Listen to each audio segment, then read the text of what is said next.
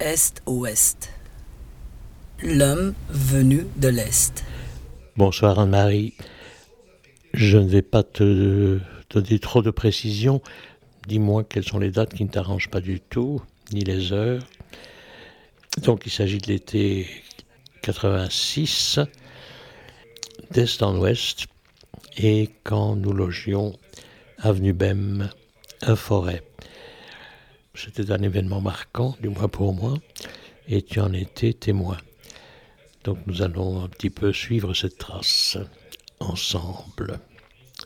À plus tard. Vous êtes sportif? Oui, je fait apprendre les escaliers. Même quatre étages Bonjour. Bonjour, enchanté. Je vous en prie. Asseyez-vous, ce sera plus simple. La personne qui vient ici pendant une semaine vit en Suède depuis sa 28e année. Donc il a assimilé complètement le suédois. Quoi. Oui. Mais c'est un roumain d'origine. Donc il parle roumain et hongrois, mais je ne peux pas comme ça multiplier les langues, évidemment. C'est une rencontre qui s'est faite en 1986 à Budapest, puisque j'étais en vacances là, et lui aussi. Et euh, j'avais presque le double de son âge, mais comme c'est avant la chute du mur, 86, Mhm. vous vous souvenez, vous, de la chute du mur? Oui, oui, bien sûr. Oui. Oui. J'avais euh, 26 ans, je crois, 25 ans. Comme j'ai étudié l'allemand, euh, j'ai euh, j'ai visité Berlin en, en 86 précisément. J'ai été confronté euh, à la présence euh, du mur, une présence accablante quand même. Et le fait que j'étais assez fasciné par, par l'histoire européenne du 19e et du 20e siècle, surtout l'histoire allemande. J'ai toujours été interpellé par euh, ce qui s'est passé en Allemagne, surtout le, le euh, nazisme. le nazisme, oui, surtout euh, bien le, le Shoah et tout ça, euh, la, la- la cruauté du Shoah. Oui. Je vous enregistre hein, parce que j'ai besoin d'une séquence son Ouais. pour une réalisation. J'ai retrouvé des négatifs de 1986. Mhm. Attendez, je vais. Et je voudrais des tirages photos, euh, des tirages papier. Ouais. Voilà. Alors. Et voilà. Mhm. En format carte postale. Format 10-15, oui. Oui. Alors toute la série En brillant, semi-mat. en brillant, c'est bon, oui. Donc ce sont les négatifs de 1986, Mhm. euh, prises à la gare du Nord. Et alors, dans un de ces négatifs, il y en a un que je voudrais un peu plus grand. Mhm. C'est un jeune homme à côté d'un distributeur de Coca-Cola. Est-ce que vous le voyez? Le seul Coca-Cola que je vois, il est là. Avec OKE en grand. C'est un jeune homme à côté d'un distributeur de Coca-Cola. Nous avons ensemble traversé clandestinement tous les pays jusqu'à Bruxelles. Et puis après, il est parti en Suède pour d'autres raisons, mais qu'il expliquera sans doute euh, à ce moment-là. Donc vous allez rentrer dans vos traductions et dans votre écoute permanente dans l'intimité de deux personnes. Oui, pour moi c'est totalement nouveau, donc euh, je n'ai jamais fait ça auparavant.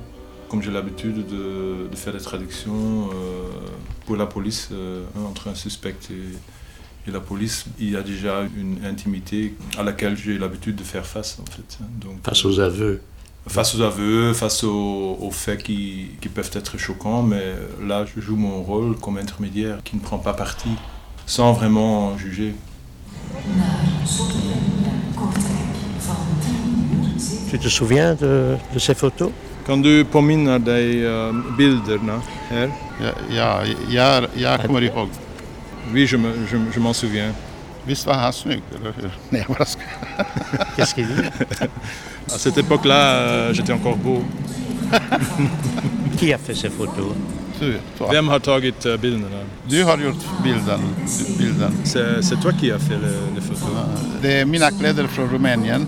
Men jag hade, jag, det, det var inte riktigt kommunistisk stil för att jag gjorde mina egna designer. Les, les vêtements que, que, que, que je portais à l'époque, c'était des vêtements euh, roumains, Roumains. quoi. Mais c'était pas, pas mon style, puisque j'aimerais euh, dessiner mes, mes vêtements moi-même. Oh my God. Voilà les photos. Puisque tu... Ben oui, tu voulais voir les photos de l'époque. Donc c'est les photos à la gare et hors de la gare à ce moment-là. Ça, ça, ça te rappelle Oui, oui, ça, ça. Maintenant tu te rappelles. Ben oui. Ah oui. Ah oui, oui, oui, oui, oui. Un petit jeune homme, quoi. Il y a 15 ans de différence. petit jeune homme. Un petit jeune homme. L'homme venu de l'Est dit Omar Sharif. Omar Sharif. Il a, il a bien. Qu'est-ce que c'est Omar Sharif, hein, c'est Omar Sharif. Sharif. hein. Oui, peut-être. Oh, euh, oui, oui, peut-être. oui, oui. C'était Attila. Oh. C'était le, là, le docteur. Givago qui a fait. Ah, le docteur Givago, oui. Oui, Han ville, ah, göra en skådespelare av mig.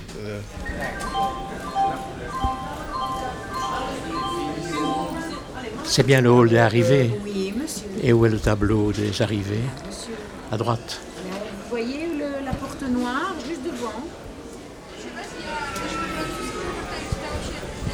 Ici, on va l'attendre. Et euh, Il est seul, il vient seul. Oui, oui, oui. Et on va aller en, en face, au café d'en face, ici. Donc on aura une petite conversation. euh, Il a demandé asile en Suède à l'époque. euh, Oui, oui. Et pourquoi il n'a pas demandé en Belgique? C'est ça le récit peut-être parce que le système de sécurité sociale n'était pas assez avancé, celui de Suède était plus avancé, Oui. en fait.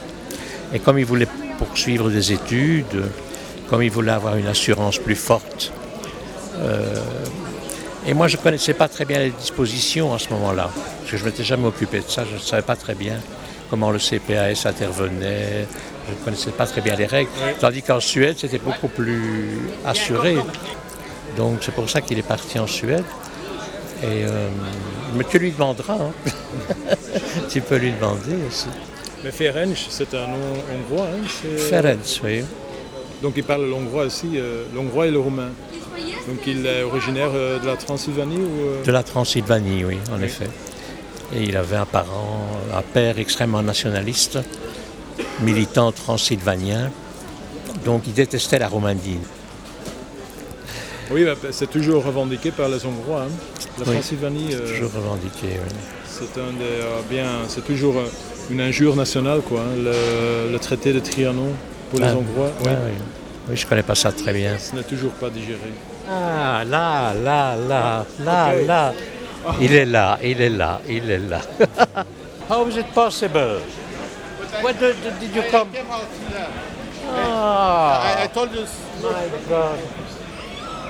So we, we try to, to take Je, uh, je, je, some- je dor- dormis rien cette nuit. C'était en quelle année? 86. Et maintenant, 30 ans plus tard. Ouais. Il s'appelle Kuhn.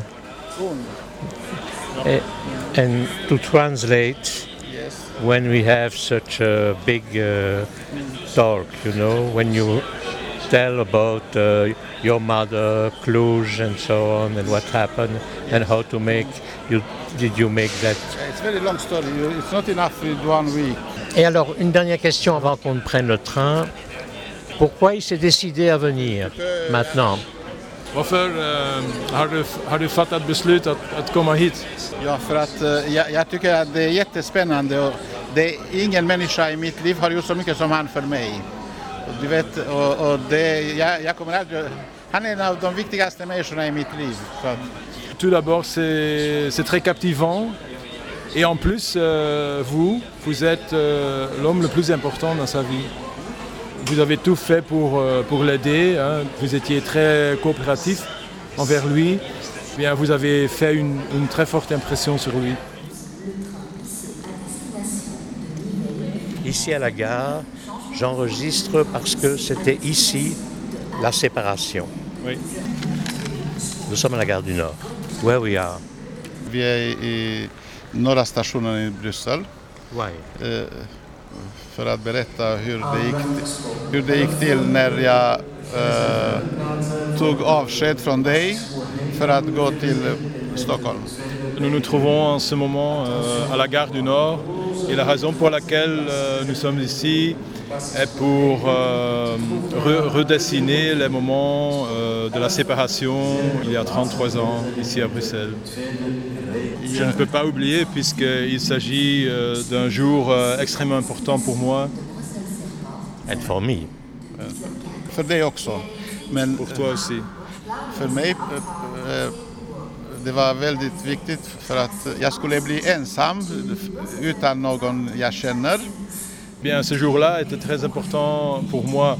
Bien, tout d'abord, euh, puisque ce jour-là marquait la- le début euh, d'une période de solitude, hein, une période de- de- d'existence sans quelqu'un que je connais. But why you decide that? Not to stay in Belgium? Eh, När jag talade om för min mor att jag skulle eh, eh, lämna mitt land. Hon var inte glad, hon ville inte att jag ska göra det. Hon sa att du kan vänta två år eller ett eller två år för att hon hade hjärtproblem. Hon trodde att hon skulle dö. Au moment où il, euh, où il a dit à, à- à sa maman qu'il allait partir, elle a un peu mal pris euh, sa décision, puisqu'elle a dit, elle lui a dit à, à- à- à ce moment-là, euh, vous pouvez encore rester ici un ou deux ans de plus en Roumanie, parce que je pensais qu'elle disait ça en vue de ses problèmes euh, De santé. de santé avec son cœur, qu'elle pensait qu'elle allait mourir. Yes, but why? Wait, wait. Au moment où elle, a- où elle- lui a dit ça, il a dû en fait s'habituer au fait qu'il allait sortir, qu'il allait euh, quitter sa maman. Et deux semaines après, il lui a parlé de nouveau. De nouveau, oui. À l'occasion de cette conversation, euh, il lui a dit Tu ne peux pas euh, attendre de moi que j'attends ici que tu meurs. Parce que aussi l'idée en soi n'est pas saine. Parce que en restant ici, je me mettrais à souhaiter, à souhaiter ta mort. Quand, quand il lui avait dit ça, qu'il ne voulait pas rester avec elle, puisque eh bien l'idée était- n'était pas saine euh, D'attendre sa mort. pour- euh, d'attendre sa mort pour qu'il soit heureux, bien en quittant le pays. Et donc elle lui a dit oui, euh, je suis d'accord parce que je ne veux pas être un obstacle à ton bonheur. Mais il y avait quand même une condition qu'elle lui a imposée, et c'est qu'il devait partir en Suède. Puisque dans sa jeunesse, lorsqu'elle séjournait dans, dans des sanatoriums dans les Alpes, elle a rencontré pas mal de Suédois là-bas. Et elle a beaucoup apprécié euh, la candeur et l'honnêteté Les Suédois. des Suédois. Et c'est pourquoi qu'elle souhaitait que je partais en Suède. C'est pourquoi tu as pensé euh, qu'il fallait partir en Suède? C'est trois choses. Je, jag, jag har lovat min mor tre saker. Les, les trois choses qu'il devait lui promettre, c'est bien premièrement qu'il partirait en Suède, deuxièmement qu'il ne conduirait jamais un, un moto, et, troisièmement plusieurs. euh, qu'il ne, ne- ne serait jamais membre d'un secte religieux. secteur religieux. So, au bout d'un moment, tu me dis euh, je veux partir en Suède et je t'ai répondu, j'étais un peu estomaqué, je dois dire, euh, et je t'ai répondu bon bon euh, parce que tu as dit mais quand est-ce que nous allons en Suède? Et je t'ai dit je vais te conduire en voiture jusque là. Et puis j'ai changé d'avis le lendemain parce que ça c'est dans mon journal quand même. Je me suis dit non, je ne peux pas conduire ce garçon jusqu'en Suède. Pour moi, ça va être un chemin de croix. J'ai bilen. j'ai même, écrit- j'ai même écrit dans mon journal, c'était très pathétique comme ça. Ja, ja, J'ai écrit euh, Je ne peux pas conduire mon cercueil. Bien, quand, quand- quand je t'avais dit que, que j'allais partir en, en Suède, tu n'en as jamais voulu en parler. Même le, le concept ou le, le pays euh, Suède ne t'intéressait pas du tout. Bah, évidemment, puisque- puisqu'il partait. Lorsque on- Puisque c'était une séparation. je ne veux rien entendre de la Suède, je ne veux plus rien entendre de la Suède. oh, Tu- ce t'as dit, pays-là. Oh, Ah, ce Bah, pays-là. évidemment, il partait... euh, Han, han, ta- han, talade, han sa till mig, efter två månader, de har ett konstigt språk. Efter två månader du kommer att prata så här. De plus, euh, tu as dit, bien, de plus là, il, il parle euh, une langue assez, euh, assez bizarre et euh, après deux mois, tu te mettras à parler comme... euh, dans un film d'Igmar Bergman. Tout d'abord, euh, bien nos, nos vies, lorsqu'on on s'est rencontrés, se trouvaient à deux niveaux différents. Moi, je devais encore faire mon vie, j'étais encore jeune. Il fallait que je construisais ma Sa propre vie, moi-même. Sa vie professionnelle, c'est ce qu'il a dit à l'époque. Moi, j'ai un enjeu professionnel, toi, tu as un enjeu amoureux qui, comme on sait, l'amour, ça va, ça vient, etc. Ah, oui. C'était Ja, men- une période assez dramatique pour moi, puisque non seulement à cause de, de- de notre relation euh, amoureuse, mais aussi le fait il il faut comprendre que j'étais en train de planifier ce que j'étais en train de faire pendant déjà 14 ans. C'est la tragédie de l'existence. On se rencontre jamais au bon moment.